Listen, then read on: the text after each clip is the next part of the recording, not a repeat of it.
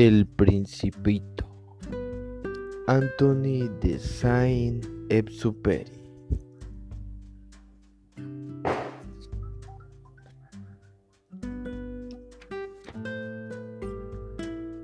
Cuando yo tenía seis años, vi una vez una lámina magnífica en un libro sobre el bosque virgen que se llamaba Historias Vividas representaba una serpiente boa que se tragaba a una fiera.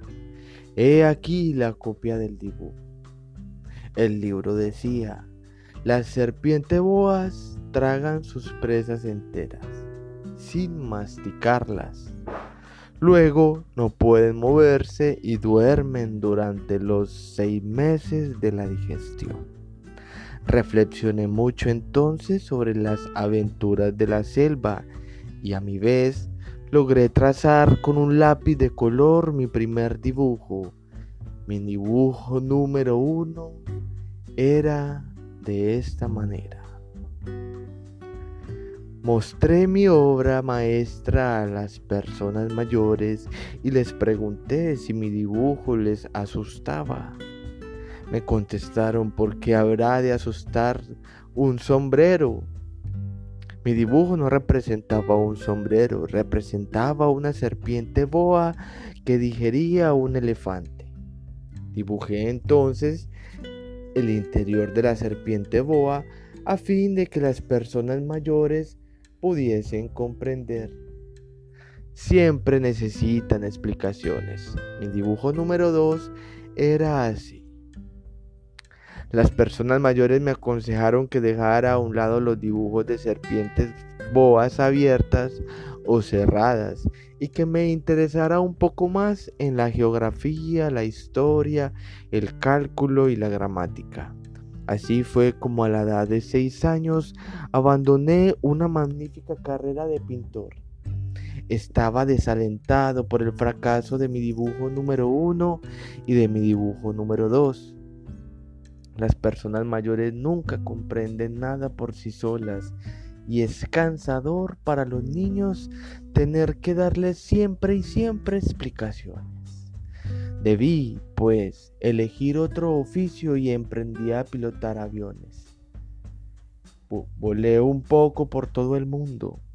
Es cierto que la geografía me sirvió mucho. Al primer golpe de vista estaba en condiciones de distinguir China de Arizona. Es muy útil si uno llega a extraviarse durante la noche. Tuve así en el curso de mi vida muchísimas vinculaciones con muchísima gente seria. Viví mucho con personas mayores. Las he visto muy de cerca. No he mejorado excesivamente mi opinión. Cuando encontré alguna que me pareció un poco lúcida, hice la experiencia de mi dibujo número uno que siempre he conservado. Quería saber si era verdaderamente comprensiva, pero siempre me respondían, es un sombrero. Entonces no le hablé ni de serpientes boas, ni de bosques vírgenes, ni de estrellas. Me colaba a su alcance le hablaba de briquet, de golf, de política y de corbatas. Y la persona mayor se quedaba muy satisfecha de haber conocido a un hombre tan razonable.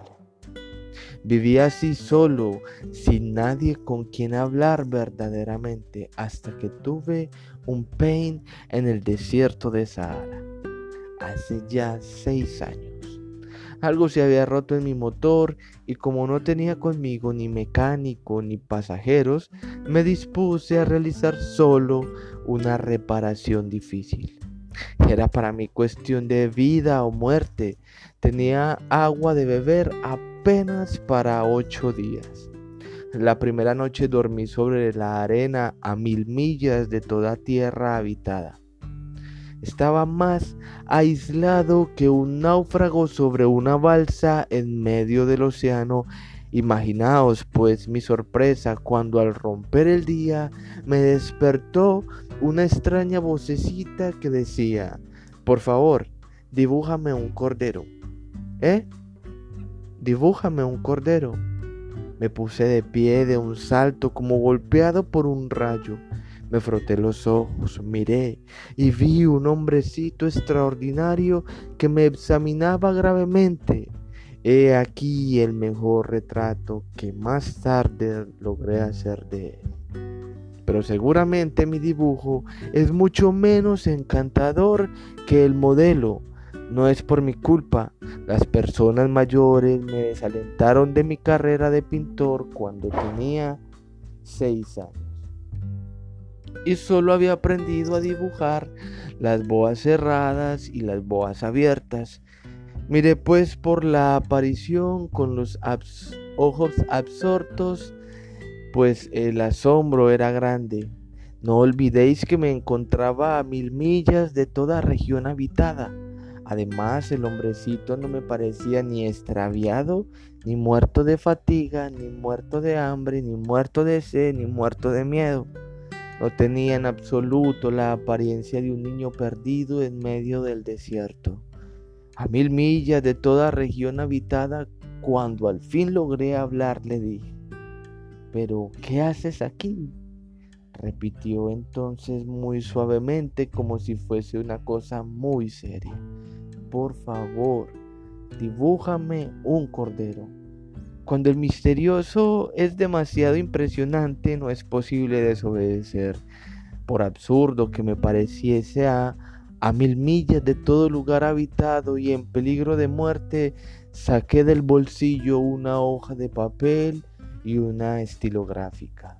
Recordé entonces que había estudiado principalmente geografía, historia, cálculo y gramática y dije al hombrecito con un poco de mal humor que no sabía dibujar. Me contestó, no importa, dibújame un cordero como jamás había dibujado un cordero, rehice uno de los dos únicos dibujos que era capaz de hacer, el de la boa cerrada. Quedé estupefacto cuando oí al hombrecito que me respondía, no, no, no quiero un elefante dentro de una boa. Una boa es muy peligrosa y un elefante muy embarazoso. En mi casa todo es pequeño, necesito un cordero. Dibújame un cordero. Entonces dibujé. El hombrecito miró atentamente y luego dijo, no, este cordero está muy enfermo, haz otro. Yo dibujaba. Mi amigo sonrió amablemente con indulgencia. ¿Ves? No es un cordero, es un carnero. Tiene cuernos. Realicé pues otra vez mi dibujo, pero le rechazó como a los anteriores. Este es demasiado viejo. Quiero un cordero que viva mucho tiempo. Entonces, impaciente, como tenía prisa por comenzar a desmontar mi motor, garabateé este dibujo y le largué. Esta es la caja. El cordero que quieres está adentro. Quedé verdaderamente sorprendido al ver iluminarse el rostro de mi joven juez. Es exactamente lo que quería. ¿Crees que necesitará muchas hierbas este cordero? ¿Por qué? Porque en mi casa todo es pequeño. Alcanzará seguramente, te he regalado un cordero bien pequeño. Inclinó la cabeza hacia el dibujo, no tan pequeño, mira, se ha dormido. Y fue así como conocí al principito. Necesité mucho tiempo para comprender de dónde venía el principito, que me acostaba y me acosaba a preguntas. Nunca parecía oír las mías, y solo por palabras pronunciadas al azar pude poco a poco enterarme de todo. Cuando vio mi avión por primera vez, no dibujaré mi avión porque es un dibujo demasiado complicado para mí, me preguntó, ¿qué es esta cosa? No es una cosa, vuela, es un avión, es mi avión. Y me sentí orgulloso haciéndole saber que volaba. Entonces exclamó, ¿cómo? ¿Has caído del cielo? Sí, dije modestamente. Ah, qué gracioso. Y al principio, al principito, soltó una gran carcajada. que me irritó mucho. Deseo que se tomen en serio mis desgracias. Después agregó, entonces tú también vienes del cielo. ¿De qué planeta eres? Entreví rápidamente una luz en el misterio de su presencia y pregunté bruscamente, ¿vienes pues de otro planeta? Pero no me contestó. Meneaba la cabeza suavemente mientras miraba el avión. Verdad es que en esto no puedes haber venido de muy lejos. Y se hundió en un sueño que duró largo tiempo.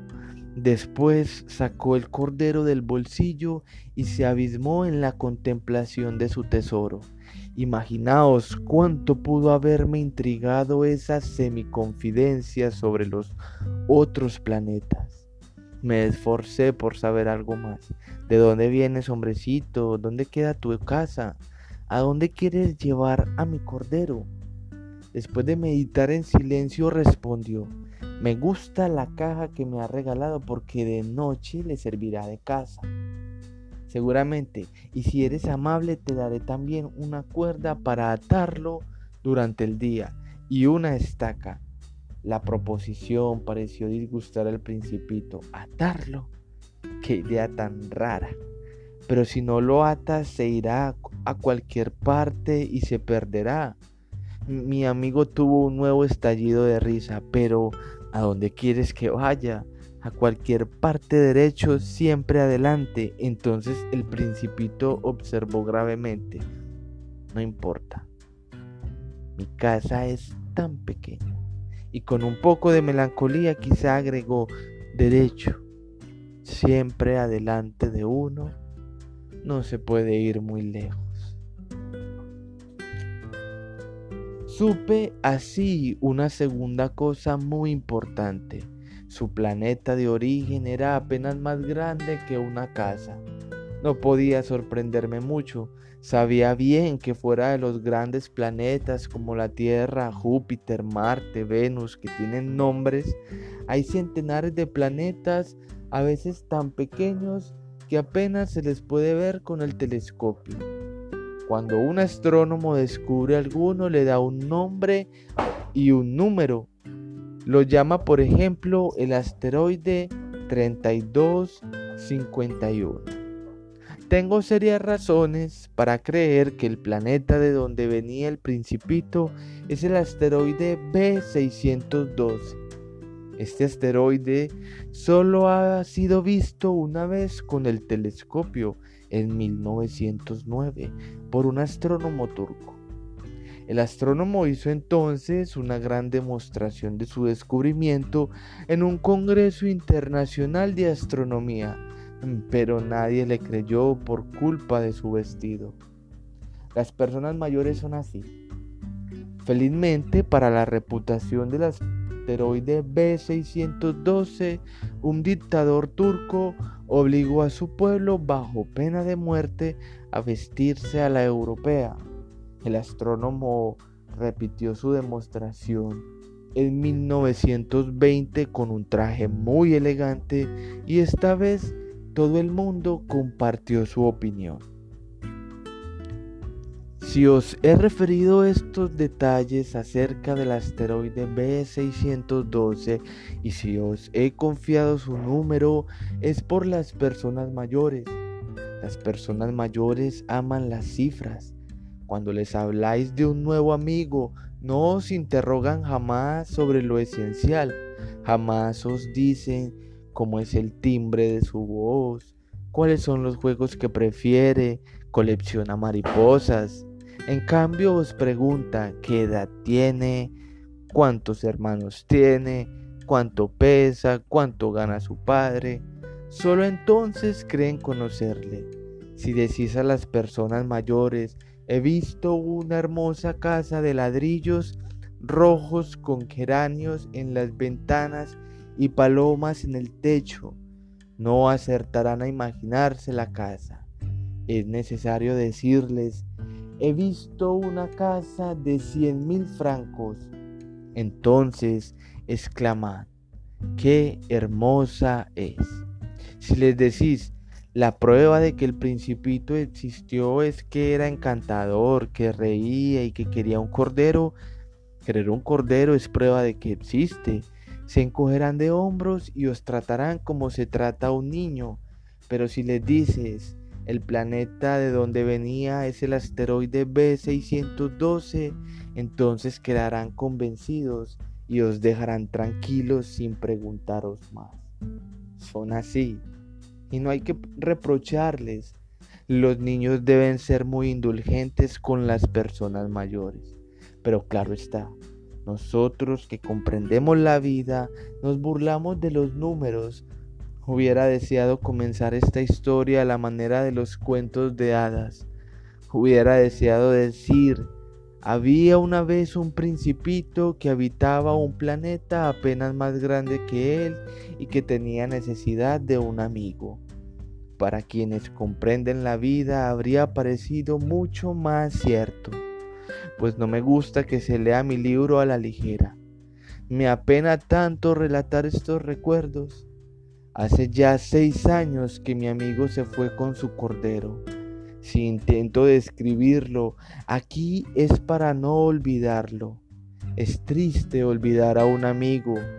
No todos han tenido un amigo. Y puedo transformarme como las personas mayores que no se interesan más que en las cifras. Por eso he comprado una caja de colores y de lápices.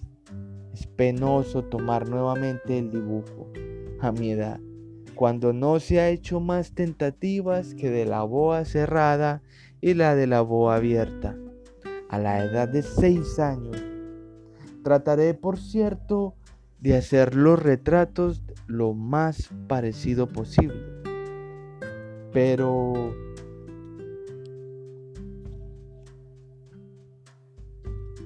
estoy enteramente seguro de tener éxito un dibujo va y el otro se parece más. Me equivoco también un poco en la talla. Aquí el principito es demasiado alto, allá es demasiado pequeño, vacilo, también acerca del color de su vestido, obvio. Entonces ensayo de una manera u otra. Bien que mal he de equivocarme. En fin, sobre ciertos detalles más importantes. Pero habrá de perdonárseme, mi amigo jamás daba explicaciones. Quizás no me creía semejante a él, pero yo, desgraciadamente, no sé ver corderos a través de las cajas. Soy quizás un poco como las personas mayores y debo de haber envejecido. Cada día sabía algo nuevo sobre el planeta, sobre la partida, sobre el viaje, venía lentamente al azar de las reflexiones. Al tercer día me enteré del drama de los baobabs. Fue aún gracias al cordero, pues el principito me interrogó bruscamente como asaltado por una grave duda. Es verdad, ¿no es cierto que a los corderos les gusta comer arbustos? Sí, es verdad. Ah, qué contento estoy. No comprendí por qué era tan importante que los corderos comiesen arbustos, pero el principito agregó, de manera que comen también baobabs. Hice notar al principito que los baobabs no son arbustos, sino árboles grandes como iglesias, y que aun si llevara con él toda una tropa de elefantes, la tropa no acabaría con un solo baobab. La idea de la tropa de elefantes hizo reír al principito. Habría que ponerlos unos sobre otros. Y observó sabiamente. Los baobás antes de crecer comienzan por ser pequeños, es cierto, pero ¿por qué quieres que tus corderos coman baobás pequeños? Me contestó, bueno, vamos, eh, como si ahí estuviera la prueba. Y necesité un gran esfuerzo de inteligencia para comprender por mí mismo el problema. En efecto, en el planeta del principito, como en todos los planetas, habían hierbas buenas y hierbas malas. Como resultado de buenas semillas, de buenas hierbas y de malas semillas, de malas hierbas. pero las semillas son invisibles, duermen en el secreto de la tierra hasta que a una de ellas se le ocurre despertarse. Entonces se estira y tímidamente al comienzo crece hacia el sol una encantadora brisnilla inofensiva. Si se trata de una planta mala, debe arrancarse la mata inmediatamente en cuanto se ha podido reconocerla. Había pues semillas terribles en el planeta del principito. Eran las semillas del baobab. El suelo del planeta estaba infestado y si un baobab no se arranca a tiempo, ya no es posible desembarazarse de él invade todo el planeta. Lo perfora con sus raíces y si el planeta es demasiado pequeño y si los baobabs son demasiado numerosos, lo hacen estallar. Es cuestión de disciplina, me decía más tarde el principito. Cuando uno termina de arreglarse por la mañana debe hacer cuidadosamente la limpieza del planeta. Hay que dedicarse regularmente a arrancar los baobabs en cuanto se los distingue entre los rosales, a los que se parecen mucho cuando son muy jóvenes. Es un trabajo muy aburrido, pero muy fácil. Y un día me aconsejó que me aplicara a lograr un hermoso dibujo para que entrara bien en la cabeza de los niños de mi tierra. Si algún día viajan, me decía, podrá serles útil. A veces no hay inconveniente en dejar el trabajo para más tarde, pero si se trata de los baobabs, es siempre una catástrofe. Conocí un planeta habitado por un perezoso, descuidó tres arbustos y según las indicaciones del principito dibujé aquel planeta. No me gusta mucho adoptar tono de moralista, pero el peligro de los baobabs es tan poco conocido y los riesgos corridos por quien se extravía en un asteroide son tan importantes que por una vez salgo de mi reserva y digo, niños, cuidado con los baobabs para prevenir a mis amigos de un peligro que desde hace tiempo los acecha, como a mí mismo, sin conocerlo, he trabajado tanto en este dibujo. La lección que doy es digna de tenerse en cuenta. Quizás os preguntáis, ¿por qué no hay en este libro otros dibujos tan grandiosos como el dibujo de los baobabs? La respuesta es bien, simple. He intentado hacerlos, pero sin éxito. Cuando dibujé los baobabs me impulsó el sentido de la urgencia. A principio, el principito, así, poco a poco, comprendí tu pequeña vida melancólica. Durante mucho tiempo tu única distracción fue la suavidad de las puestas al sol. Me enteré de este nuevo detalle. En la mañana del cuarto día, cuando me dijiste, me encantan las puestas del sol. Vamos a ver una puesta de sol, pero tenemos que esperar, esperar que, esperar a que el sol se ponga. Al principito pareciese muy incomprendido. Luego de reírse de ti de, y me dijiste, me creo siempre en mi casa. En efecto, todo el mundo sabe que cuando es mediodía en los Estados Unidos, el sol se pone en Francia. Bastaría ir a Francia en un minuto para asistir a la puesta del sol. Desgraciadamente Francia está demasiado lejos, pero sobre tu pequeño planeta te bastaba mover tu silla algunos pasos y contemplabas el crepúsculo cada vez que lo querías. Un día vi ponerse el sol 43 veces y poco después agregaste. ¿Sabes? Cuando uno está verdaderamente triste, son agradables las puestas de sol. Estabas pues verdaderamente triste el día de las 43 veces. El principito no respondió. Al quinto día, siempre gracias al Cordero me fue revelado este secreto de la vida del principito. Me preguntó bruscamente y sin preámbulos, como fruto de un problema largo tiempo meditado en silencio. Si un cordero come arbustos, come también flores. Un cordero come todo lo que encuentra, hasta las flores que tienen espinas. Sí, hasta las flores que tienen espinas. Entonces las espinas para qué sirven? Yo no lo sabía, estaba entonces muy ocupado tratando de desatornillar un bulón demasiado ajustado de mi motor. Estaba muy preocupado pues mi panel comenzaba a resultarme muy grave y el agua de beber que se agotaba me hacía temer lo peor.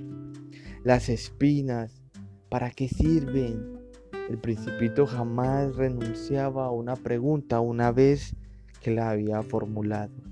Yo estaba irritado por mi bulón y respondí cualquier cosa. Las espinas no sirven para nada. Son pura maldad de las flores. Oh. Después de un silencio me largó con cierto rencor. No te creo. Las flores son débiles, son ingenuas, se defienden como pueden, se creen terribles con sus espinas. No respondí nada. En ese instante me decía, si este bulón todavía resiste, lo haré saltar de un martillazo. El principito interrumpió de nuevo mis reflexiones. ¿Y tú? ¿Tú crees que las flores... Pero no, pero no, yo no creo nada. Te contesté cualquier cosa. Yo me ocupo de cosas serias. Me miró estupefacto. ¿De cosas serias? Me veía con el martillo en la mano y los dedos negros de grasa, inclinado sobre un objeto que le parecía muy feo. Hablas como las personas mayores. Me avergonzó un poco, pero despiadado agregó. Confundes todo, mezclas todo. Estaba verdaderamente muy irritado, sacudía al viento sus cabellos dorados. Conozco un planeta donde hay un señor carmesí. Jamás ha aspirado una flor, jamás ha mirado una estrella, jamás ha querido a nadie no ha hecho más que sumas y restas. Y todo el día repite como tú, soy un hombre serio, soy un hombre serio. Se inflan de orgullo, pero no es un hombre, es un hongo. ¿Un qué? Un hongo. El principito estaba ahora pálido de cólera. Hace millones de años que las flores fabrican espinas. Hace millones de años que los corderos comen igualmente las flores. Y no es serio intentar comprender por qué las flores se esfuerzan tanto en fabricar espinas que no sirven nunca para nada. No es importante la guerra de los corderos y las flores.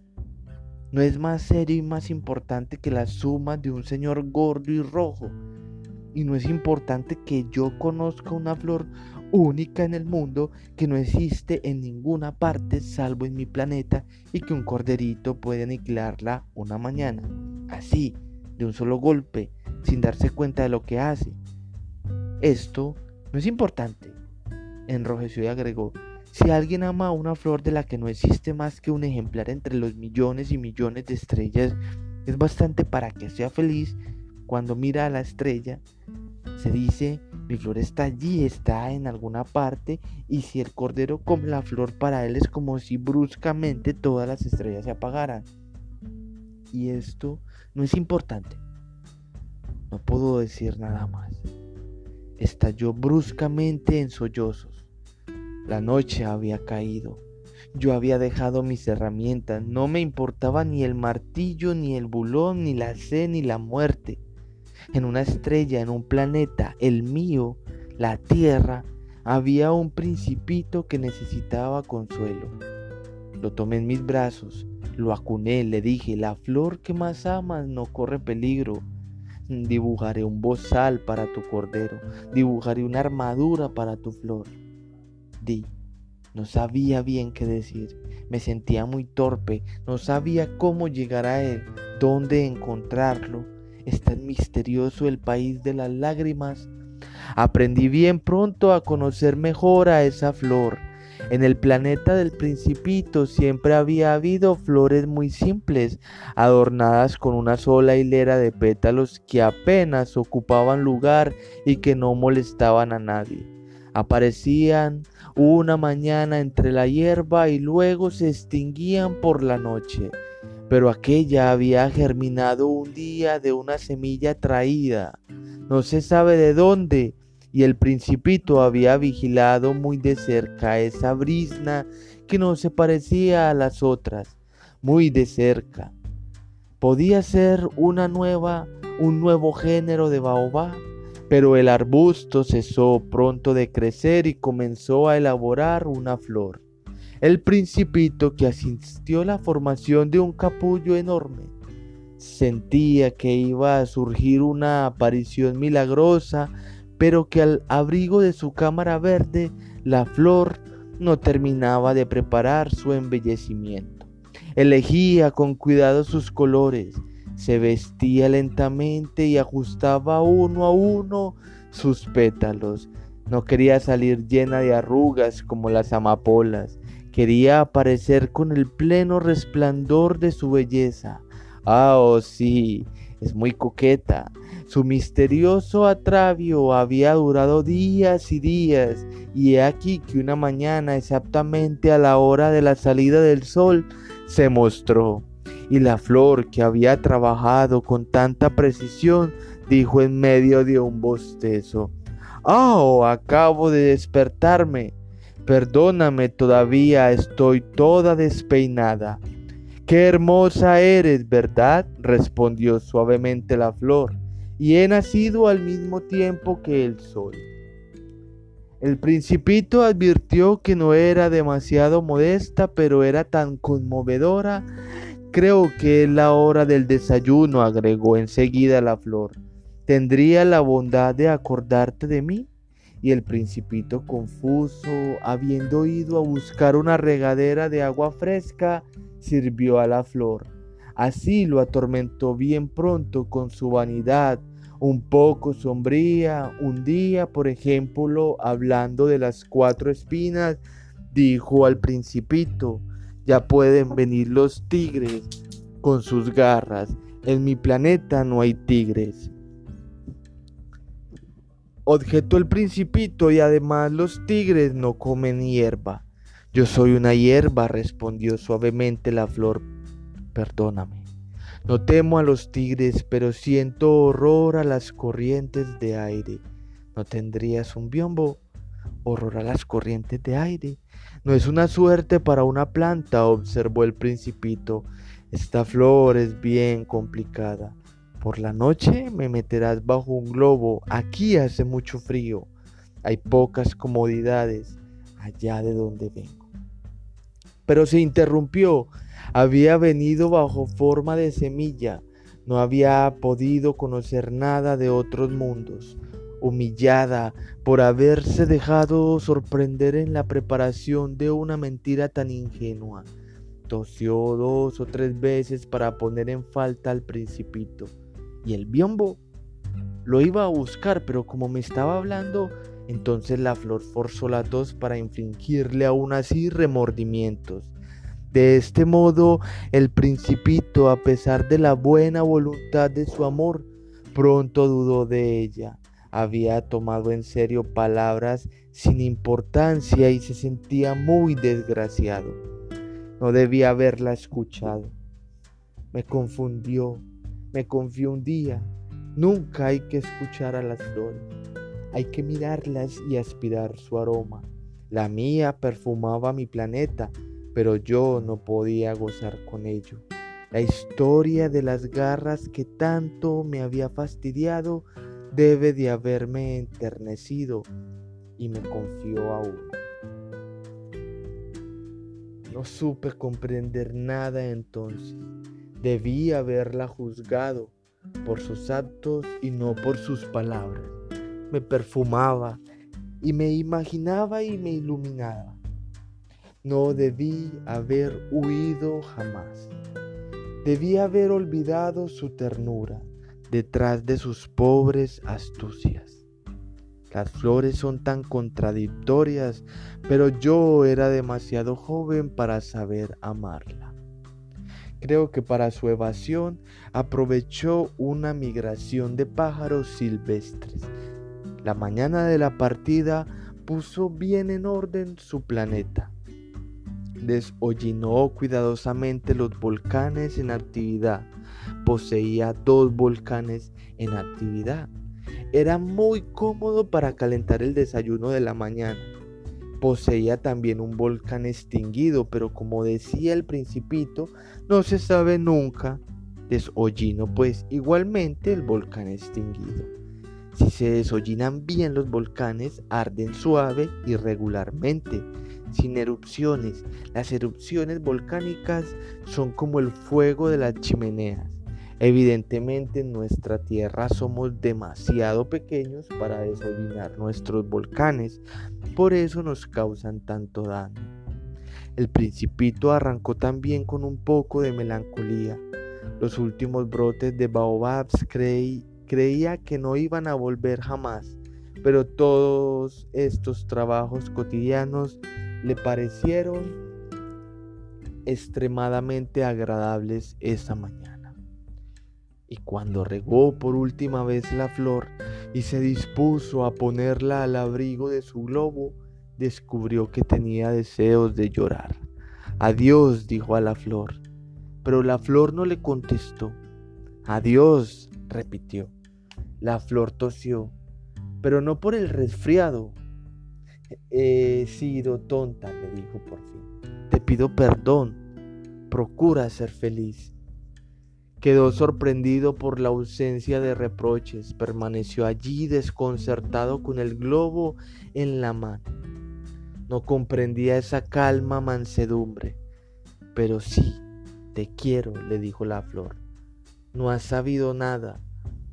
No tiene importancia. Pero has sido tan tonto como yo. Procura ser feliz. Deja el globo en paz. No lo quiero más. Pero el viento. No estoy tan resfriada como para... El aire fresco de la noche me da bien. Soy una flor. Pero los animales es preciso que soporte dos o tres orugas si quiero conocer a las mariposas. Parece que es tan hermoso. Si no, ¿quién habrá de visitarme? Tú estarás lejos. En cuanto a los animales grandes, no les temo. Tengo mis garras y mostró ingenuamente sus cuatro espinas. Después agregó, no te detengas más, es molesto, has decidido partir, vete pues no quería que la viese llorar. Era una flor tan orgullosa. Se encontraba en la región de los asteroides 325, 326, 327, 328, 329 y 330. Comenzó pues a visitarlos para buscar una ocupación y para instruirse. El primero estaba habitado por un rey el rey vestido de púrpura y armiño. Estaba sentado en un trono muy sencillo y sin embargo majestuoso. Ah, he aquí un súbdito, exclamó el rey cuando vio al principito. Y el principito preguntó, ¿cómo puede reconocerme si nunca me ha visto antes? Sabía que para los reyes el mundo está muy simplificado. Todos los hombres son súbditos. Acércate para que te vea mejor, le dijo el rey, que estaba orgulloso de ser al fin rey de alguien. El principito buscó con la mirada un lugar donde sentarse, pero el planeta estaba totalmente cubierto por el magnífico manto de armiño. Quedó pues de pie y como estaba fatigado, bostezó. Es contrario al protocolo bostezar en presencia de un rey, le dijo el monarca, te lo prohíbo. No puedo impedirlo, respondió confuso el principito. He hecho un largo viaje y no he dormido. Entonces le dijo el rey, te ordeno bostezar. No he visto bostezar a nadie desde hace años. Los bostezos son una curiosidad para mí. Vamos, bosteza otra vez. Es una orden. Eso me intimida. No puedo, dijo el principito enrojeciendo.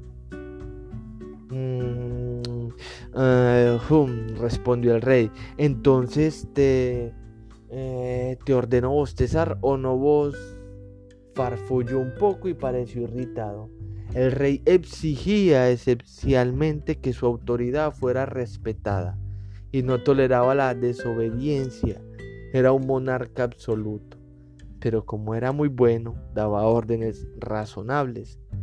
Sí ordenó decía corrientemente, si ordeno a un general que se transforme en ave marina y si el general no obedece, no será culpa del general, será culpa mía. ¿Puedo sentarme? inquirió tímidamente el principito.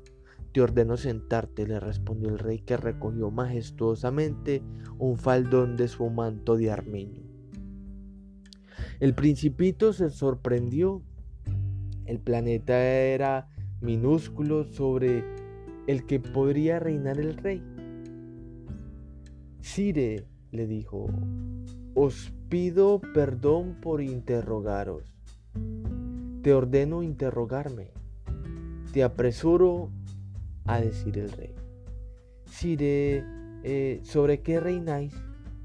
Sobre todo, respondió el rey con gran simplicidad, sobre todo. El rey con gesto discreto señaló su planeta, los otros planetas y las estrellas. Sobre todo eso, dijo al principito. Sobre todo eso, respondió el rey. Pues no solamente era un monarca absoluto, sino un monarca universal. ¿Y las estrellas os obedecen? Seguramente, le dijo el rey, obedecen al instante. No tolero la indisciplina. Un poder tan maravilloso al principito lo maravilló. Si él lo hubiera detentado, habría podido asistir no a 43, sino a 62, o a una 100, o a una dos, a 200 puestas de sol en el mismo día, sin necesidad de mover jamás la silla. Y como se sentía un poco triste por el recuerdo de su pequeño planeta, abandonó. Se atrevió a solicitar una gracia al rey. Quisiera ver una puesta de sol. hazme el gusto, ordena al sol que se ponga. Sí, ordenó a un general que vuele de flor en flor como una mariposa, o que escriba una tragedia, o que transforme en ave marina, y si el general no ejecuta la orden recibida, ¿quién? Él o yo estarían en falta. Vos, dijo firmemente el principito. Exacto, hay que exigir a cada uno lo que cada uno puede hacer, replicó el rey. La autoridad reposa en primer término sobre la razón. Si ordenas a tu pueblo que vaya a arrojarse al mar, hará una revolución. Tengo derecho de exigir obediencia porque mis órdenes son razonables y mi puesta de sol respondió el principito, que jamás olvidaba una pregunta una vez que la había formulado. Tendrás tu cuenta de, sol, lo exigiré, pero esperaré con mi ciencia de gobernante a que las condiciones sean favorables. Cuando serán favorables las condiciones? averiguó el principito.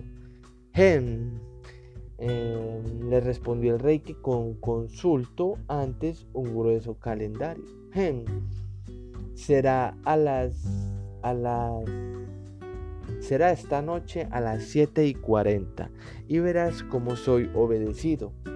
El principito bostezó, lamentaba la pérdida de su puesta de sol y como ya se aburría un poco, no tengo nada más que hacer aquí, dijo al rey, voy a partir. No partas, respondió el rey que estaba muy orgulloso de tener un súbdito. No partas, te hago ministro. ¿Ministro de qué? De, justicia. Pero no hay a quien juzgar. No se sabe, le dijo el rey. Todavía no he visitado a mi reino. Soy muy viejo, no tengo lugar para una carroza y me fatiga caminar. Oh, pero yo ya he visto, dijo el principito, que se asomó para echar otra mirada hacia el lado opuesto del planeta. No hay nadie allí tampoco. Te juzgarás a ti mismo, le respondió el rey. Es lo más difícil. Es mucho más difícil juzgarse a sí mismo que juzgar a los demás. Si logras juzgarte bien a ti mismo, eres un verdadero sabio. Yo, dijo el principito, puedo juzgarme a mí mismo en cualquier parte. No tengo necesidad de vivir aquí. Hen, dijo el rey, Creo que en cualquier lugar del planeta hay una vieja rata. La oigo por la noche. Podrás juzgar a la vieja rata. La condenarás a muerte de tiempo en tiempo. Así su vida dependerá de tu justicia, pero la indultarás cada vez para conservarla. No hay más que una. A mí no me gusta condenar a muerte, respondió el principito, y creo que me voy. No, dijo el rey, Pero el principito, habiendo concluido sus preparativos, me quiso afligir el viejo monarca. Si vuestra majestad desea ser obedecido puntualmente, podría darme una orden razonable. Podría ordenarme, por ejemplo, que parta antes de un minuto. Me parece que las condiciones son favorables. Como el rey no respondiera nada, el principito vaciló un momento y luego, con un suspiro, emprendió la partida. Te hago embajador, se apresuró entonces a gritar el rey. Tenía un aire muy autoritario. Las personas mayores son bien extrañas, díjose a sí mismo el principito durante el viaje. El segundo planeta estaba habitado por un vanidoso. Ja, ja, he aquí la visita de un admirador, exclamó desde lejos el vanidoso, no bien vio al principito. Pues los vanidosos, los otros hombres, son admiradores. Buenos días, dijo el principito. ¿Qué sombrero tan raro tienes? Es para saludar, le respondió el vanidoso. Es para saludar cuando me aclaman. Desgraciadamente nunca pasa nadie por aquí. Ah, sí, dijo el principito sin comprender. Golpea tus manos una con otra, aconsejó el vanidoso. El principito golpeó sus manos una contra otra. El vanidoso saludó modestamente levantando el sombrero. Esto es más divertido que la visita al rey, se dijo para sí el principito, y volvió a golpear sus manos una contra otra. El vanidoso volvió a saludar, levantando el sombrero. Después de cinco minutos de ejercicio, el principito se cansó de la monotonía del juego. ¿Y qué hay que hacer para que el sombrero caiga? preguntó. Pero el vanidoso no le oyó. Los vanidosos no oyen sino las alabanzas. ¿Me admiras mucho verdaderamente? preguntó el principito. ¿Qué significa admirar? Admirar significa reconocer que soy el hombre más hermoso, mejor vestido, más rico y más inteligente del planeta. Pero si eres la única persona en el planeta, hazme el placer, admírame lo mismo. Te admiro, dijo el principito encogiéndose de hombros. Pero ¿por qué puede interesarte que te admiren? Y el principito se fue. Las personas mayores son decididamente muy extrañas, se dijo simplemente a sí mismo durante el viaje. El planeta siguiente estaba habitado por un bebedor. Esta visita fue muy breve, pero sumió al principito en una gran melancolía. ¿Qué haces ahí? preguntó el bebedor a quien encontró instalado en silencio ante una colección de botellas vacías y una colección de botellas llenas. Bebo, respondió el bebedor con aire lúgubre. ¿Por qué bebes? preguntóle el principito. Para olvidar, respondió el bebedor. ¿Para olvidar qué? inquirió el principito que ya le compadecía. Para olvidar que tengo vergüenza, confesó el bebedor bajando la cabeza. ¿Pero vergüenza de qué? indagó el principito que deseaba socorrerle. Vergüenza de beber, terminó el bebedor que se encerró definitivamente en el silencio. Y el principito se alejó perplejo. Las personas mayores son decididamente muy, pero muy extrañas, se decía a sí mismo durante el viaje. El cuarto planeta era el hombre de negocios. El hombre estaba tan ocupado que ni siquiera levantó la cabeza cuando llegó el principito. Buenos días, le dijo este. Su cigarrillo está apagado. 3 y 2 son 5, 5 y 7, 12, 2 y 3, 15. Buenos días, 15 y 7, 22, 22 y 7, 28. No tengo tiempo para volver a encenderlo. 27 y 5, 31. Uf, da un total pues de 501 500 millones de qué? En, en esta siempre hay 500 millones de... Ya no sé tengo tanto trabajo, yo soy serio, no me divierto con tonterías. 2 y 5, 7, 500 millones de qué? Repitió el principito, que nunca en su vida había renunciado a una pregunta una vez que la había formulado. El hombre de negocios levantó la cabeza. En los 54 años que habito en este planeta, solo he sido molestado tres veces. La primera fue hace 22 años por un abejorro que cayó Dios sabe de dónde. Probó un ruido espantoso y cometí cuatro errores en una suma. La segunda fue hace 11 años por un ataque de reumatismo. Me hace falta ejercicio. No tengo tiempo para moverme. Yo soy serio. La tercera vez, él aquí.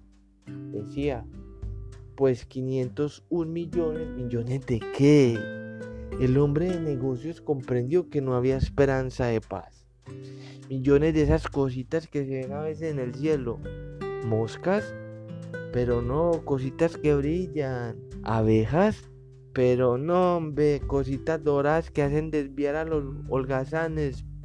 Pero yo soy serio, no tengo tiempo para desvariar. Ah, estrellas. Eso es, estrellas. ¿Y qué haces tú con 500 millones de estrellas? 501 millones 622 mil 631. Yo soy serio, soy preciso. ¿Y qué haces con esas estrellas? ¿Qué hago? Sí. Nada, las poseo. Posees las estrellas. Sí.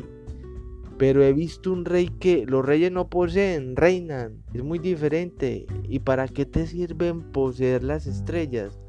Me sirve para ser rico. ¿Y para qué te sirve ser rico? Para comprar otras estrellas. Si alguien las encuentra, este se, dijo el principito, razona un poco como el ebrio. Sin embargo, siguió preguntando. ¿Cómo se pueden poseer estrellas? ¿De quién son? Replicó Osco el hombre de negocios. No sé, de nadie. Entonces son mías, pues soy el primero en haberlo pensado. ¿Es suficiente? Seguramente cuando encuentras un diamante que no es de nadie es tuyo. Cuando encuentras una isla que no es de nadie es tuya. Cuando eres el primero en tener una idea la haces patentar es tuya. Yo poseo las estrellas porque jamás nadie antes que yo soñó con poseerlas. Es verdad, dijo el principito.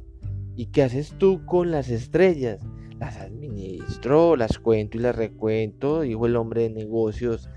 Es difícil, pero soy un hombre serio. El principito no estaba satisfecho. Yo si poseo un pañuelo, puedo ponerlo alrededor de mi cuello y llevármelo. Yo si poseo una flor, puedo cortarla y llevármela, pero tú no puedes cortar las estrellas. No, pero puedo depositarla en el banco. ¿Qué quiere decir eso?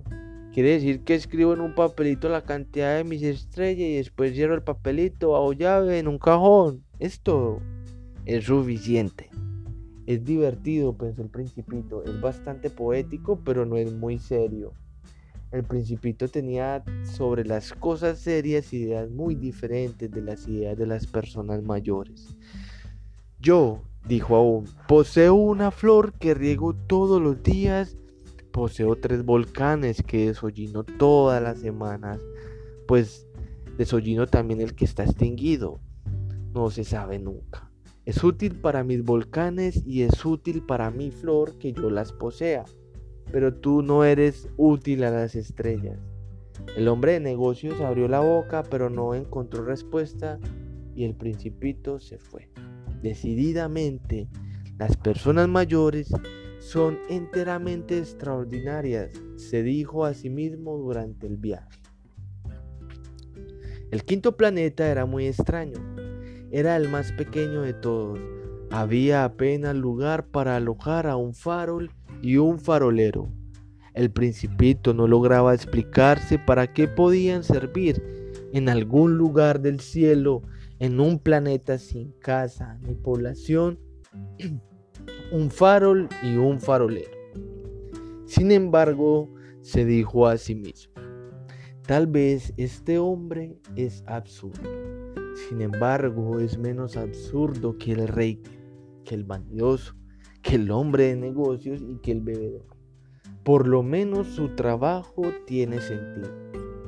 Cuando enciende el farol es como si hiciera nacer una estrella o una flor. Cuando apaga el farol hace dormir a la flor o a la estrella. Es una ocupación muy linda, es verdaderamente útil porque es linda. Cuando llegó al planeta, saludó respetuosamente al farolero. Buenos días, ¿por qué acabas de apagar el farol? Es la consigna, responde el farolero. Buenos días, ¿qué es la consigna? Apagar el farol. Buenas noches. Y volvió a encenderlo. Pero porque acabas de encenderlo, es la consigna.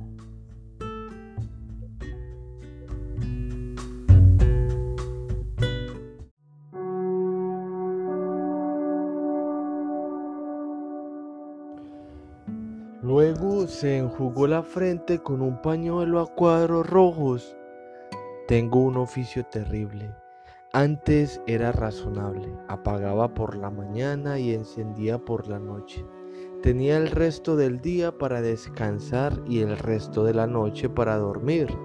Y después de esa época la consigna cambió. La consigna no ha cambiado, dijo el farolero. Ahí está el drama. De año en año el planeta gira más rápido y la consigna no ha cambiado. Entonces dijo el principito. Entonces ahora que da una vuelta por minuto no tengo un segundo de descanso. Enciendo y apago una vez por minuto. Qué raro. En tu planeta los días duran un minuto. No es raro en absoluto, dijo el farolero. Hace ya un mes que estamos hablando juntos. ¿Un mes? Sí, 30 minutos. ¿30 días? Buenas noches y volvió a encender el faro. El principito lo miró y le gustó el farolero porque era tan fiel a la consigna. Recordó las puestas de sol que él mismo había perseguido en otro tiempo, moviendo su silla. Quiso ayudar a su amigo. Sabes, Conozco un medio para que descanses cuando quieras. Siempre quiero, dijo el farolero. Pues se puede ser a la vez fiel y perezoso. El principito prosiguió. Tu planeta es tan pequeño que puedes recorrerlo en tres zancadas. No tienes más que caminar bastante lentamente para quedar siempre al sol. Cuando quieras descansar caminarás y el día durará tanto tiempo como quieras. Con eso no adelanto gran cosa, dijo el farolero. Lo que me gusta en la vida es dormir. Es no tener suerte, dijo el principito. Es no tener suerte, dijo el farolero. Buenos días, se apagó el farol. Este, se dijo el principito mientras proseguía su viaje, hacía más lejos, este sería despreciado por todos los otros. Por el rey, por el vanidoso, por el bebedor, por el hombre de negocios, sin embargo, es el único que no me parece ridículo, quizás porque se ocupa de una cosa ajena a sí mismo. Suspiró nostálgico y se dijo aún, este es el único de quien pude haberme hecho amigo, pero su planeta es verdaderamente demasiado pequeño y no hay lugar para dos. El principito no osaba confesarse que añoraba a este bendito planeta, sobre todo por las 1400 puestas de sol cada 24 horas. El sexto planeta era un planeta 10 veces más vasto. Estaba habitado por un anciano que escribía enormes libros. Toma, he aquí un explorador, exclamó cuando vio al principito. El principito se sentó sobre la mesa y resopló un poco. Había viajado tanto. ¿De dónde vienes? dijo el anciano. ¿Qué es este grueso libro? preguntó el principito. ¿Qué haces aquí? Soy geógrafo, dijo el anciano. ¿Qué es geógrafo? Es un sabio que conoce dónde se encuentran los mares, los ríos, las ciudades, las montañas y los desiertos. Es bien interesante, dijo el principito, por fin un verdadero oficio, y echó una mirada a su alrededor. Todavía no había visto un planeta tan majestuoso. Es muy bello nuestro planeta. ¿Tiene océanos? No puedo saberlo, dijo el geógrafo. Ah, el principito estaba decepcionado. ¿Montañas? No puedo saberlo, dijo el geógrafo. ¿Y ciudades y ríos y desiertos? Tampoco puedo saberlo, dijo el geógrafo. Pero eres geógrafo. Es cierto, dijo el geógrafo, pero no soy explorador. Carezco absolutamente de exploradores. No es el geógrafo quien debe hacer el cómputo de las ciudades, de los ríos, de las montañas, de los mares, de los océanos y de los desiertos. El geógrafo es demasiado importante para ambular. No debe dejar su despacho, pero recibe allí a los exploradores, les interroga y toma nota de sus observaciones. Y si las observaciones de alguno le parecen interesantes, el geógrafo sabe levantar unas encuestas acerca de la moralidad del explorador. ¿Por qué? Porque un explorador que mintiera produciría catástrofes en los libros de geografía y también un explorador que bebiera demasiado. ¿Por qué? pregunta el principito. Porque los ebrios ven doble. Entonces el geógrafo señalaría dos montañas donde no hay más que una sola Conozco a alguien, dijo el principito, que sería un mal explorador. Es posible. Por tanto, cuando la moralidad del explorador parece aceptable, se hace una encuesta acerca de su descubrimiento. Se va a ver.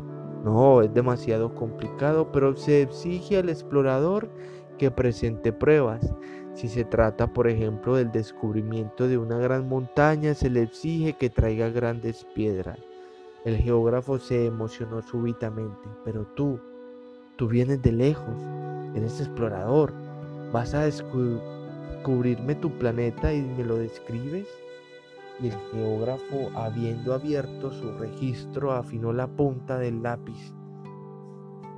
Los relatos de los exploradores se anotan con lápiz al principio. Para anotarlos con tinta se espera que el explorador haya suministrado las pruebas. Decías, interrogó el geógrafo. Oh, mi planeta, dijo el principito, no es muy interesante, es muy pequeño. Tengo tres volcanes, dos volcanes en actividad y un volcán extinguido, pero no se sabe nunca. No se sabe nunca, dijo el geógrafo. Tengo también una flor. No anotamos las flores, dijo el geógrafo. ¿Por qué? Es lo más lindo. Porque las flores son efímeras ¿Qué significa efímera?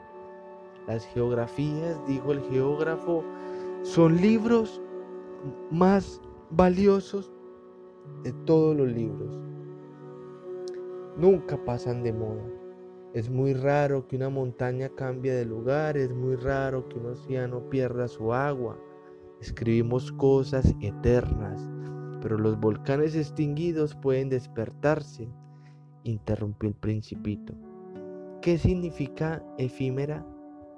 Que los volcanes estén extinguidos o se hayan despertado es lo mismo para nosotros, dijo el geógrafo. Lo que cuenta para nosotros es la montaña, la montaña no cambia. ¿Pero qué significa efímera? Repitió el principito que en toda su vida no había renunciado a una pregunta una vez que la había formulado. Significa que está amenazado por una próxima desaparición. ¿Mi flor está amenazada por una próxima desaparición? Seguramente. Mi flor es efímera, se dijo el principito, y solo tiene cuatro espinas para defenderse contra el mundo, y la he dejado sola en casa. Ese fue su primer impulso de nostalgia, pero tomó coraje. ¿Qué me aconsejáis que vaya a visitar? preguntó él. El planeta Tierra, le respondió el geógrafo tiene buena reputación y el principito partió pensando en su flor. El séptimo planeta fue pues la Tierra. La Tierra no es un planeta cualquiera, se cuentan allí 111 reyes, sin olvidar sin duda los reyes negros, 7.000 geógrafos, 900.000 hombres de negocios, 7 millones y medio de ebrios, 311 millones de vanidosos, es decir, alrededor de 2 mil millones de personas mayores. Para darnos una idea de las dimensiones de la Tierra, os diré que antes de la invención de la electricidad se debía mantener en el conjunto de seis continentes un verdadero ejército de 400 62.511 faroleros. Visto desde lejos hacía un efecto espléndido. Los movimientos de este ejército estaban organizados como los de un ballet de ópera. Primero era el turno de los faroleros de Nueva Zelanda y de Australia. Una vez alumbradas sus lamparillas se iban a dormir, entonces entraban en el turno de la danza los faroleros de China y de Siberia. Luego también se escabullían entre los bastidores. Entonces era el turno de los faroleros de Rusia y de las Indias. Luego los de África y Europa. Luego los de América del Sur y luego los de América del Norte y nunca se equivocaban en el orden de entrada en escena. Eran grandiosos. Solamente el farolero del único faro del Polo Norte y su colega del único faro del Polo Sur llevaban una vida ociosa e indiferente trabajando dos veces por año. Cuando se quiere ser ingenioso ocurre que se miente un poco. No he sido muy honesto cuando hablé de los faroleros corro el riesgo de dar una falsa idea de nuestro planeta a quienes no lo conocen. Los hombres ocupan muy poco lugar en la Tierra. Si los dos mil millones de habitantes que pueblan la Tierra se tuviesen de pie y un poco apretados con un mitín, podrían alojarse fácilmente en una plaza pública de 20 millas de largo por 20 millas de ancho podrían amontonarse a la humanidad sobre la más mínima islita del Pacífico. Las personas mayores sin duda no os creerán. Se imaginan que ocupan mucho lugar, se sienten importantes como los baobabs. Les aconsejaréis, pues, que hagan el cálculo. Les agradará porque adoran las cifras. Pero no perdáis el tiempo en esta penitencia, es inútil Tened confianza en mí. Una vez en tierra, el principito quedó bien sorprendido al no, al no ver a nadie. Temía ya haberse equivocado de planeta cuando un anillo de color de luna se revolvió en la arena. Buenas noches, dijo al azar el principito. Buenas noches, dijo la serpiente.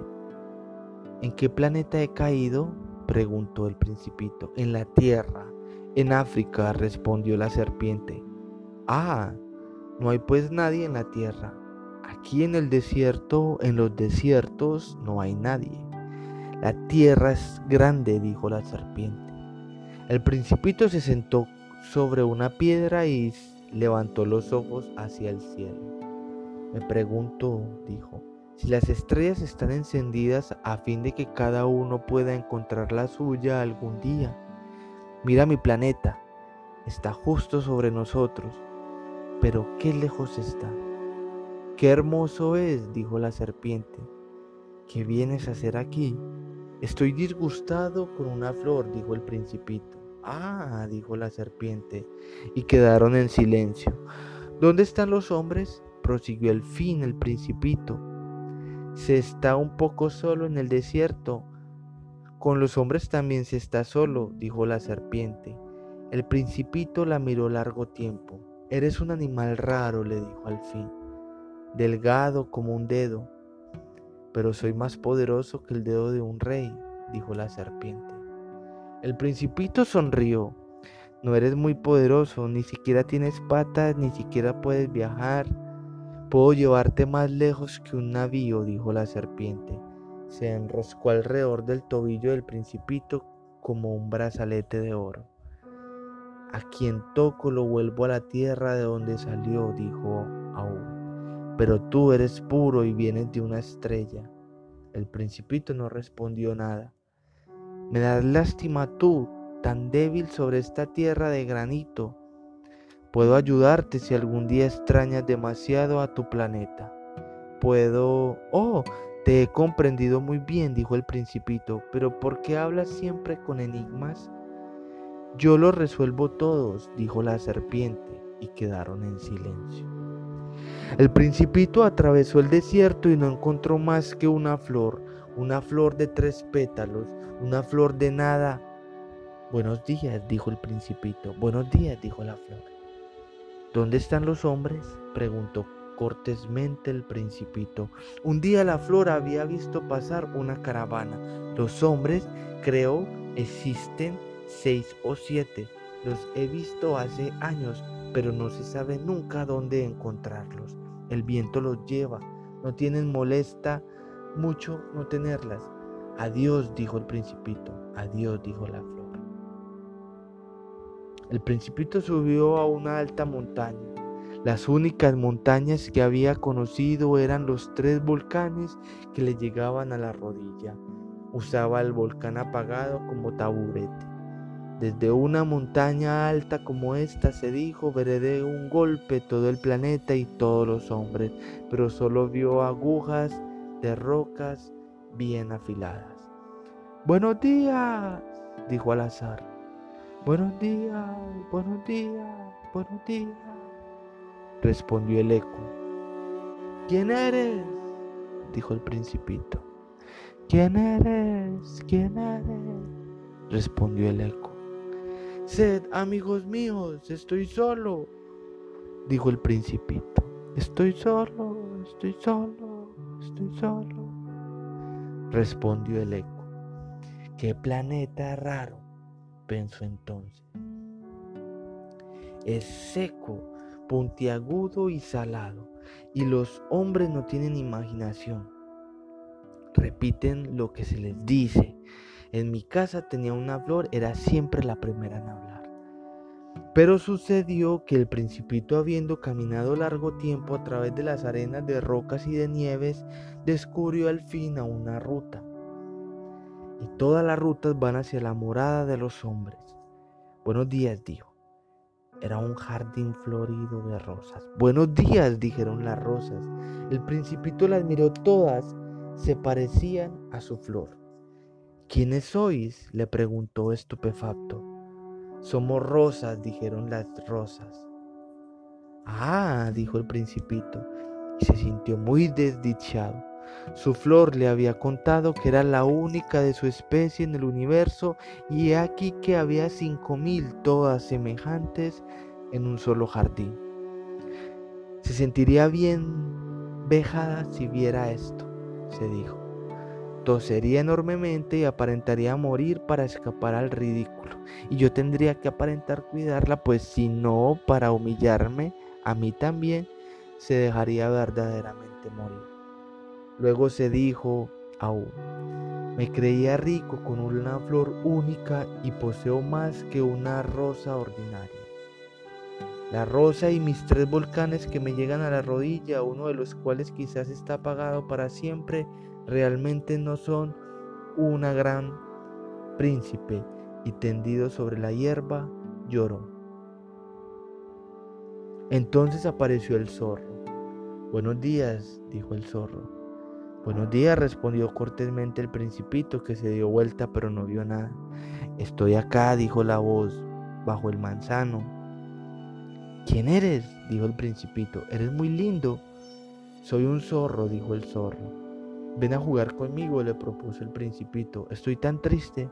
No puedo jugar contigo, dijo el zorro. No estoy domesticado. Ah, perdón, dijo el principito. Pero después de reflexionar agregó, ¿Qué significa domesticar? No eres de aquí, dijo el zorro. ¿Qué buscas? Busco a los hombres, dijo el principito. ¿Qué significa domesticar? Los hombres, dijo el zorro, tienen fusiles y cazan. Es muy molesto, también crían gallinas. Es su único interés. ¿Buscas gallinas? No, dijo el principito, busco amigos. ¿Qué significa domesticar?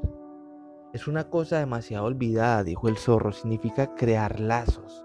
¿Crear lazos?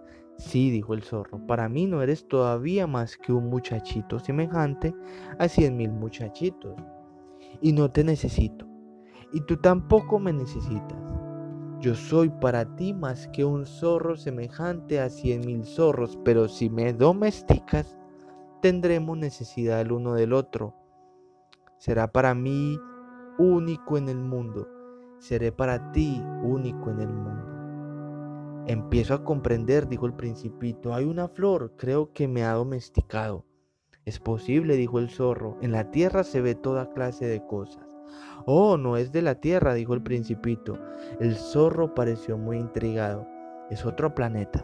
Sí. ¿Hay cazadores en ese planeta? No. Es interesante eso. ¿Y gallinas? No. No hay nada perfecto, suspiró el zorro. Pero el zorro volvió a su idea. Mi idea es monótona. Caso gallina, los hombres me casan, todas las gallinas se parecen y todos los hombres se parecen. Me aburro pues un poco, pero si me domesticas, mi vida se llenará de sol. Conoceré un ruido de pasos que será diferente de todos los otros. Los otros pasos me hacen esconder bajo la tierra, el tuyo me llamará fuera de la madriguera como música. Y además, mira, ves allá los campos de trigo. Yo no como pan, para mí el trigo es inútil. Los campos de trigo no me recuerdan nada. Es bien triste, pero tú tienes cabellos color de oro. Cuando me hayas domesticado será maravilloso. El trigo dorado será un recuerdo de ti y amar el ruido del viento en el trigo. El zorro cayó y miró largo tiempo al principito. Por favor, domestícame, dijo. Bien lo quisiera, respondió el principito, pero no tengo mucho tiempo, tengo que encontrar amigos y conocer muchas cosas. Solo se conocen las cosas que se domestica, dijo el zorro. Los hombres ya no tienen tiempo de conocer nada, compran cosas hechas a los mercaderes, pero no existen mercaderes de amigos. Los hombres ya no tienen amigos. Si quieren un amigo, domestícame. ¿Qué hay que hacer? dijo el principito. Hay que ser muy paciente, respondió el zorro.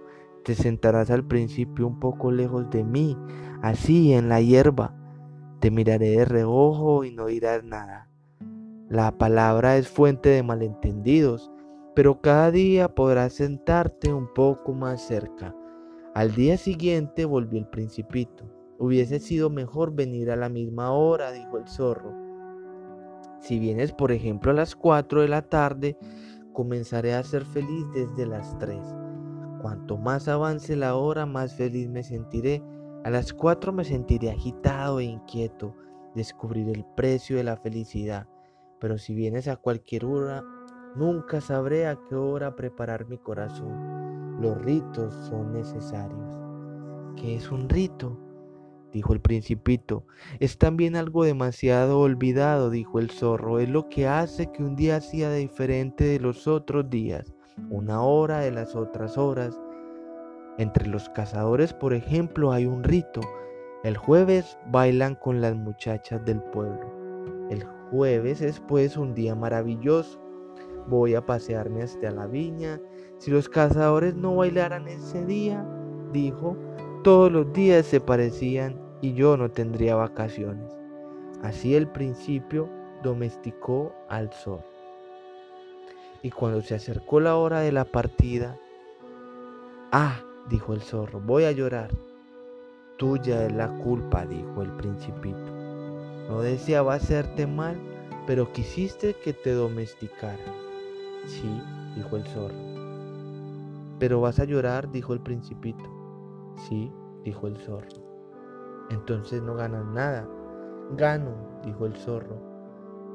Porque el color de trigo, luego agregó, ve y mira nuevamente a las rosas, comprenderás que la tuya es única en el mundo. Volverás para decirme adiós y te regalaré un secreto. El principito se fue a ver nuevamente a las rosas. No sois en absoluto parecidas a mis rosas, no soy nada aún, les dijo. Nadie os ha domesticado y no habéis domesticado a nadie. Sois como era mi zorro, no era más que un zorro semejante a cien mil otros. Pero yo, le hice mi amigo y ahora es único en el mundo. Y las rosas se sintieron bien molestas. Sois bellas, pero estáis vacías, les dijo todavía. No se puede morir por vosotras. Sin duda que un transeúnte común creerá que mi rosa se os parece, pero ella sola común es más importante que todas vosotras, puesto que es ella la rosa a quien he regado, puesto que es ella a quien puse bajo un globo, puesto que es ella la rosa a quien abrigué con el biombo, puesto que es ella la rosa cuyas orugas maté, puesto que es ella la rosa a quien escuché quejarse, o alabarse, o aún algunas veces callarse, puesto que ella es mi rosa. Y volvió hacia el zorro. Adiós dijo. Adiós dijo el zorro. He aquí mi secreto. Es muy simple. No se ve bien sino con el corazón. Lo esencial es invisible a los ojos. Lo esencial es invisible a los ojos, repitió el principito, a fin de acordarse. El tiempo que perdiste por tu rosa hace que tu rosa sea tan importante. El tiempo que perdí por mi rosa, dijo el principito, a fin de acordarse. Los hombres han olvidado esta verdad, dijo el zorro, pero tú debes recordarla. Eres responsable para siempre de lo que has domesticado. Eres responsable de tu rosa. Soy responsable de mi rosa, repitió el principito a fin de acordarse. Buenos días, dijo el principito. Buenos días, dijo el guardaagujas. ¿Qué haces aquí? dijo el principito. Clasifico a los viajeros por paquetes de mil, dijo el guardaagujas.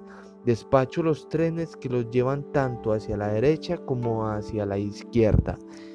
Y un rápido iluminado rupiendo como el trueno hizo temblar la cabina de las agujas.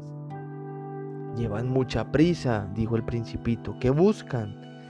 Hasta el hombre de la locomotora lo ignora, dijo el guardaagujas y un segundo rápido iluminado rugió en sentido inverso. ¿Vuelven ya? preguntó el principito. No son los mismos, dijo el guardagujas. Es un cambio. ¿No estaban contentos donde estaban? Nadie está nunca contento donde está, dijo el guardagujas y rugió el trueno de un tercer rápido iluminado. ¿Persigue a los primeros viajeros? preguntó el principito. No persiguen absolutamente nada, dijo el guardaagujas. Ahí adentro duermen o bostezan. Solo los niños aplastan sus narices contra los vidrios. Solo los niños saben lo que buscan, dijo el principito. Pierden tiempo por una muñeca de trapo y la muñeca se transforma en algo muy importante. Y si se les quita la muñeca, lloran. Tienen suerte, dijo el guardaagujas. Buenos días, dijo el principito. Buenos días, dijo el mercader. Era un mercader de píldoras perfeccionadas que aplacan la sed. Se toma una por semana y no se siente más la necesidad de beber. ¿Por qué vendes eso? Dijo el principito. Es una gran economía de tiempo, dijo el mercader. Los expertos han hecho cálculos, se ahorran 53 minutos por semana. ¿Y qué se hace con esos 53 minutos? se hace lo que se quiere. Yo sé, dijo el principito, si tuviera 53 minutos para gastar, caminaría muy suavemente hacia una fuente. Estábamos en el octavo día de mi pan, en el desierto, y había escuchado la historia del mercader bebiendo la última gota de mi provisión de agua. Ah, dijo el principito, tus recuerdos son bien lindos pero todavía no he reparado mi avión. No tengo nada para beber y yo también sería feliz si pudiera caminar muy suavemente hacia una fuente. Mi amigo el zorro me dijo, mi pequeño hombrecito, ya no se trata más del zorro. ¿Por qué? Porque nos vamos a morir de sed. No comprendió mi razonamiento y respondió, es bueno haber tenido un amigo aún si vamos a morir. Yo estoy muy contento de haber tenido un amigo zorro. No mide el peligro, me dije. Jamás tiene hambre ni sed. Un poco de sol le basta. Pero me miró y respondió a mi pensamiento. Tengo sed también. Busquemos un pozo. Tuve un gesto de cansancio. Es absurdo buscar un pozo al azar en la inmensidad del desierto. Sin embargo, nos pusimos en marcha. Cuando subimos caminando horas en silencio, cayó la noche y las estrellas comenzaron a brillar. Las veía como en sueños, como un poco de fiebre a causa de mi sed. Las palabras del principito danzaban en mi memoria. ¿También tú tienes sed? le pregunté. Pero no respondió a mi pregunta, me dijo simplemente, el agua puede también ser buena para el corazón. No comprendí su respuesta, pero me callé. Sabía bien que no había que interrogarlo. Estaba fatigado, se sentó, me senté cerca de él y después de un silencio dijo aún, las estrellas son bellas. ¿Por una flor que no se ve? Respondí seguramente y sin hablar miré los pliegues de la arena bajo la luna. El desierto es bello, agregó. Es verdad, siempre he amado el desierto. Puede uno sentarse sobre un medano de arena. No se ve nada, no se oye nada, y sin embargo algo resplandece en el silencio. Lo que embellece al desierto, dijo el principito, es que esconde un pozo en cualquier parte. Me sorprendí al comprender de pronto el misterioso resplandor de la arena. Cuando era muchachito vivía yo en una antigua casa y la leyenda contaba que allí había un tesoro escondido. Sin duda, nadie supo descubrirlo y quizás nadie lo buscó, pero encantaba toda la casa. Mi casa guardaba un secreto en el fondo de su corazón. Sí, dije al principito, ya se traté de la casa, de las estrellas o del desierto, lo que los embellece es invisible. Me gusta que estés de acuerdo con mi zorro, dijo. Como el principito se durmiera, lo tomé en mis brazos y volví a ponerme en camino. Estaba emocionado. Me parecía cargar un frágil tesoro. Me parecía también que no había nada más frágil sobre la tierra a la luz de la luna Miré su frente pálida, sus ojos cerrados, sus mechones de cabellos que temblaban al viento y me dije, lo que veo aquí es solo una corteza, lo más importante es invisible. Como sus labios entreabiertos esbozaran una media sonrisa, me dije aún, lo que me emociona tanto en este principito dormido es su fidelidad por una flor es la imagen de una rosa que resplandece en él como la llama de una lámpara, aun cuando duerme. Y lo sentí más frágil todavía. Es necesario proteger a las lámparas. Un golpe de viento puede apagarlas. Caminando así descubrí el pozo al nacer el día. Los hombres, dijo el principito, se encierran en los rápidos pero no saben lo que buscan entonces se agitan y dan vueltas. No vale la pena. Y agregó, el pozo al cual habíamos llegado no se parecía a los pozos del Sahara. Los pozos del Sahara son simples agujeros cavados en la arena. Este parecía a un pozo de aldea. Pero ahí no había ninguna aldea y yo creía soñar. Es extraño, dije al principito. Todo está listo, la roldana, el balde y la cuerda.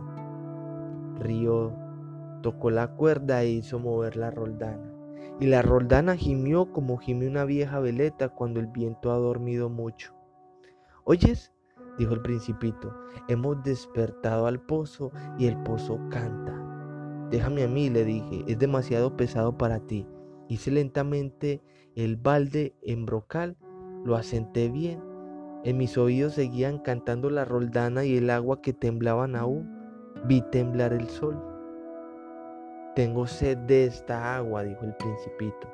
Dame de beber y comprendí lo que había buscado. Levanté el balde hasta sus labios, bebió con los ojos cerrados, todo era bello como una fiesta, el agua no era un alimento, había nacido de la marcha bajo las estrellas, del canto de la roldana, del esfuerzo de mis brazos. Era buena para el corazón como un regalo. Cuando yo era pequeño, la luz del árbol de Navidad, la música de la misa de medianoche, la dulzura de las sonrisas formaban todo el resplandor del regalo de Navidad que me recibía. En su tierra, dijo el principito, los hombres cultivan cinco mil rosas en un mismo jardín y no encuentran lo que buscan. No lo encuentran, respondí. Y sin embargo, lo que buscan podría encontrarse en una sola rosa o en un poco de agua. Seguramente respondí. Y el principio el principito agregó. Pero los ojos están ciegos. Es necesario buscar con el corazón. Yo había bebido, respiraba bien, la arena al nacer el día estaba de color de miel, me sentía feliz también con ese color de miel, porque habría de apenar. Es necesario que cumpla tu promesa, me dijo suavemente el principito que de nuevo se había sentado cerca de mí. ¡Qué promesa! Tú lo sabes. Un bozal para mi cordero. Soy responsable de esa flor. Saqué del bolsillo mis bosquejos de dibujo. El principito los vio y dijo riendo, tus baobabs se parecen un poco a los repollos. Oh, yo que estaba tan orgulloso de los baobabs. Tu zorro las orejas parecen cuernos y son demasiado largas. Y río aún. Eres injusto, hombrecito. Yo no sabía dibujar más que las boas cerradas y las boas abiertas. Oh, está bien, dijo. Los niños saben. Dibujé pues un bozal y sentí el corazón oprimido cuando se lo di. Tienes proyectos que ignoro. Pero no me, me respondió, sorprendió y me dijo, Sabes, mi caída sobre la tierra mañana será el aniversario. Luego, después de un silencio, dijo aún, caí muy cerca de aquí y se enrojó. Y de nuevo, sin comprender por qué, sentí un extraño pesar. Sin embargo, se me ocurrió preguntar. Entonces no te paseabas por casualidad la mañana que te conocí hace ocho días, así solo a mil millas de todas las regiones habitadas volvías hacia el punto de tu caída. El principito enrojeció otra vez y agregué vacilando. Tal vez por el aniversario. El principito enrojeció de nuevo. Jamás respondía a las preguntas, pero cuando uno se enrojece significa sí. ¿No es cierto? Ah, le dije, temo, pero me respondió, debes trabajar ahora, debes volver a tu máquina, te espero aquí vuelve mañana por la tarde. Pero yo estaba muy tranquilo, me acordaba del zorro. Si uno se deja domesticar, corre el riesgo de llorar un poco. Al costado del pozo había una ruina de un viejo muro de piedra. Cuando volví de mi trabajo por la tarde del día siguiente, vi de lejos al principito sentado allá arriba con las piernas colgando y oí que hablaba. ¿No te acuerdas, pues? decía, ¿no es exactamente aquí? Otra voz le respondió sin duda, puesto que contestó, sí, sí, es el día, pero el lugar no es aquí. Continué mi camino hacia el muro. Seguía sin ver ni oír nadie. Sin embargo, el principito replicó de nuevo, seguro, verás dónde comienza mi rastro en la arena, no tienes más que esperarme allí estaré allí esta noche. Yo estaba a 20 metros del muro y seguía sin ver nada. El principito dijo aún, después de un silencio, ¿tienes buen veneno? ¿Estás segura de no hacerme sufrir mucho tiempo? Me detuve con el corazón oprimido, pero seguía haciendo comprender. Ahora vete, dijo. Quiero volver a descender. Entonces bajé yo mismo los ojos hacia el pie del muro y di un brinco. Estaba allí erguida hacia el principito una de esas serpientes amarillas que os ejecutan en 30 segundos. Comencé a correr mientras buscaba el revólver en mi bolsillo, pero al oír el ruido que hice, la serpiente se dejó deslizar suavemente por la arena como un chorro de agua que muere y sin apresurarse demasiado, se escurrió entre las piedras con un ligero sonido metálico. Llegué al muro justo a tiempo para recibir en brazos a mi hombrecito pálido como la nieve. ¿Qué historia es esta? Ahora hablas con las serpientes. Aflojé su eterna bufanda de oro, le mojé las sienes y le hice beber. Y no me atreví a preguntarle nada. Me miró gravemente y rodeó mi cuello con sus brazos. Sentía latir su corazón como el de un pájaro que muere herido por una carabina y me dijo, estoy contento que, que hayas encontrado lo que falta a tu máquina. Vas a poder volver a tu casa. ¿Cómo lo sabes? Precisamente venía a anunciarte que contra toda esperanza había tenido éxito en mi trabajo. No respondió nada a mi pregunta, pero agregó, yo también hoy vuelvo a mi casa. Luego melancólico, es mucho más lejos, es mucho más difícil. Sentí que estaba ocurriendo algo extraordinario. Lo estreché en mis brazos como a un niño y sin embargo me pareció que se escurría verticalmente hacia un abismo sin que pudiera hacer nada por retenerlo. Tenía la mirada seria, perdida, muy lejos. Tengo tu cordero y tengo la caja para el cordero y tengo el bozal. Sonrió con melancolía. Esperé largo rato, sentía que volvía a entrar en calor poco a poco. ¿Has tenido miedo, hombrecito? Había tenido miedo sin duda, pero rió suavemente. Tendré mucho más miedo esta noche. De nuevo me sentí helado por la sensación de lo irreparable y comprendí que no soportaría la idea de no oír nunca más su risa. Era para mí como una fuente en el desierto. Hombrecito, quiero oírte reír otra vez, pero me dijo, esta noche hará un año. Mi estrella se encontrará exactamente sobre el lugar donde caí. Hombrecito, ¿Verdad que es un mal sueño esa historia de la serpiente, de la cita y de la estrella? Pero no contestó a mi pregunta y dijo, no se ve lo que es importante, seguramente. Es como la flor, si amas a una flor que se encuentra en una estrella, es agradable mirar el cielo por la noche. Todas las estrellas están florecidas, seguramente. Es como con el agua la que me has dado a beber. Era como una música por la roldana y por la cuerda. ¿Te acuerdas? Era dulce. Seguramente. Por la noche mirarás las estrellas.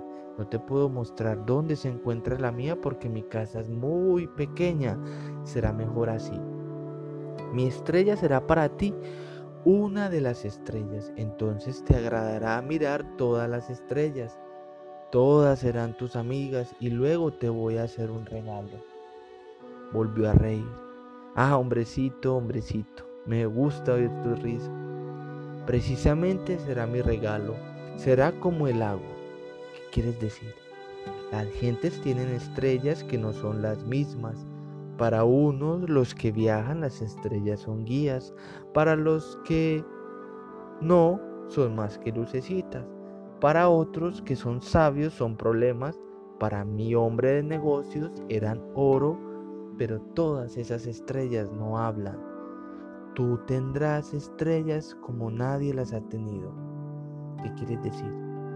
Cuando mires al cielo por la noche, como yo habitaré en una de ellas, como yo reiré en una de ellas, será para ti como si rieran todas las estrellas Tú tendrás estrellas que saben reír. Y volvió a reír. Y cuando te hayas consolado, estarás contento de haberme conocido. Serás siempre mi amigo y abrirás a veces tu ventana así por placer. Y tus amigos se asombrarán al verte reír mirando al cielo. Entonces les dirás, si las estrellas siempre me hacen reír. Y ellos te creerán loco te habré hecho una muy mala jugada. Y volvió a reír. Será como si te hubiera dado en lugar de estrellas un montón de cascabelitos que saben reír. Y volvió a reír. Después se puso serio. Esta noche, ¿sabes? No vengas. No me separaré de ti. Parecerá que sufro, parecerá un poco que me muero. Es así. No vengas a verlo. No vale la pena.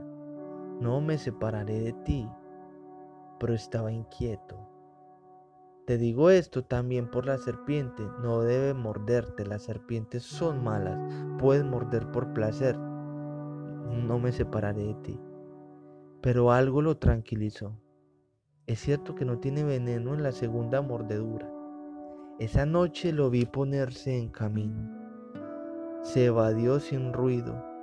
Cuando logré alcanzarlo, caminaba decidido, con paso rápido, y me dijo solamente, ah, ¿estás ahí? Me tomó de la mano, pero siguió atormentándose.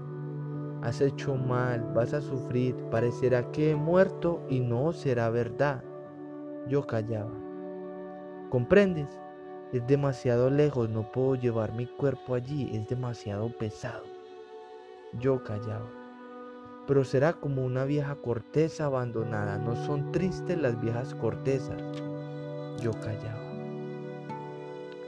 Se descorazonó un poco, pero hizo aún un esfuerzo. ¿Sabes? Será agradable. Yo también miraré las estrellas. Todas las estrellas serán pozos con una roldana enmohecida. Todas las estrellas me darán de beber. Yo callaba. Será tan divertido.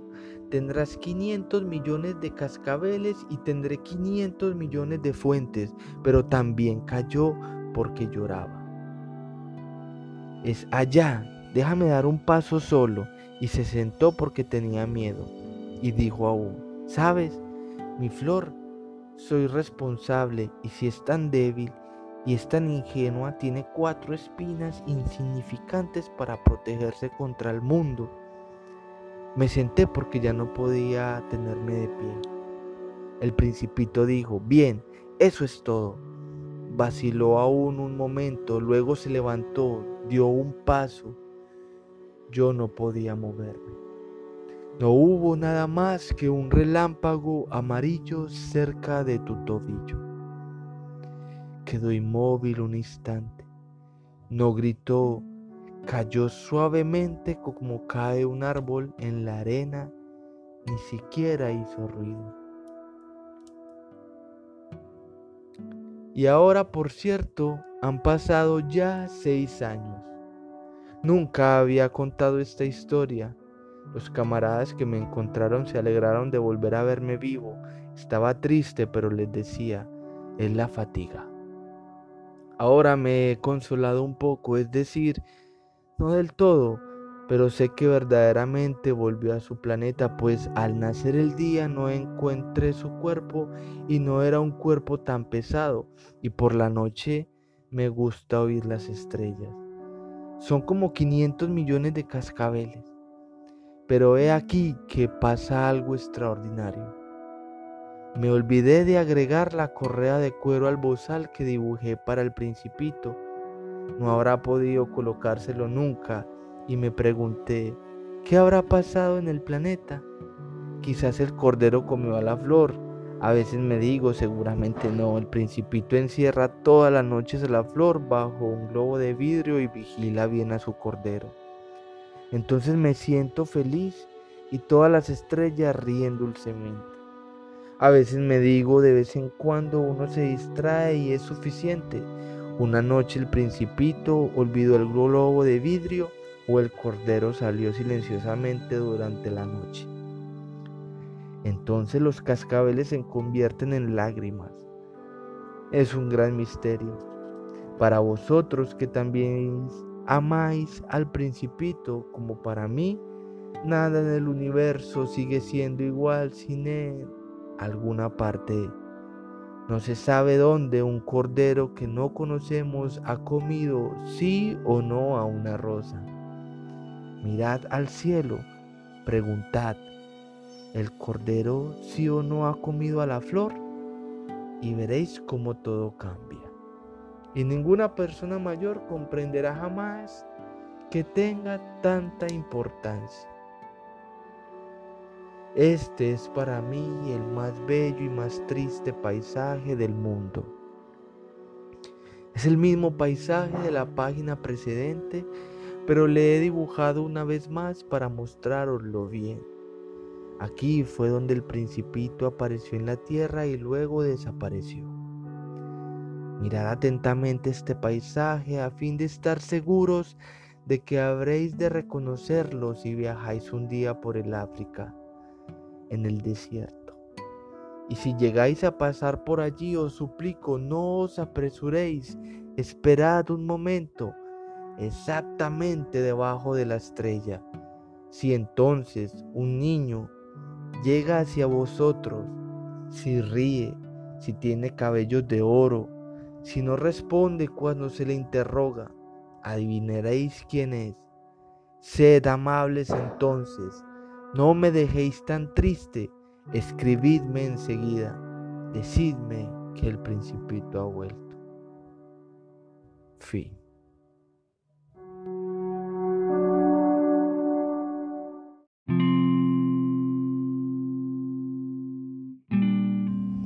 El Principito es una obra de una profundidad inimaginable. Eh, puedes anclar diferentes puntos de reflexión e introspección alrededor de varios momentos en la trama.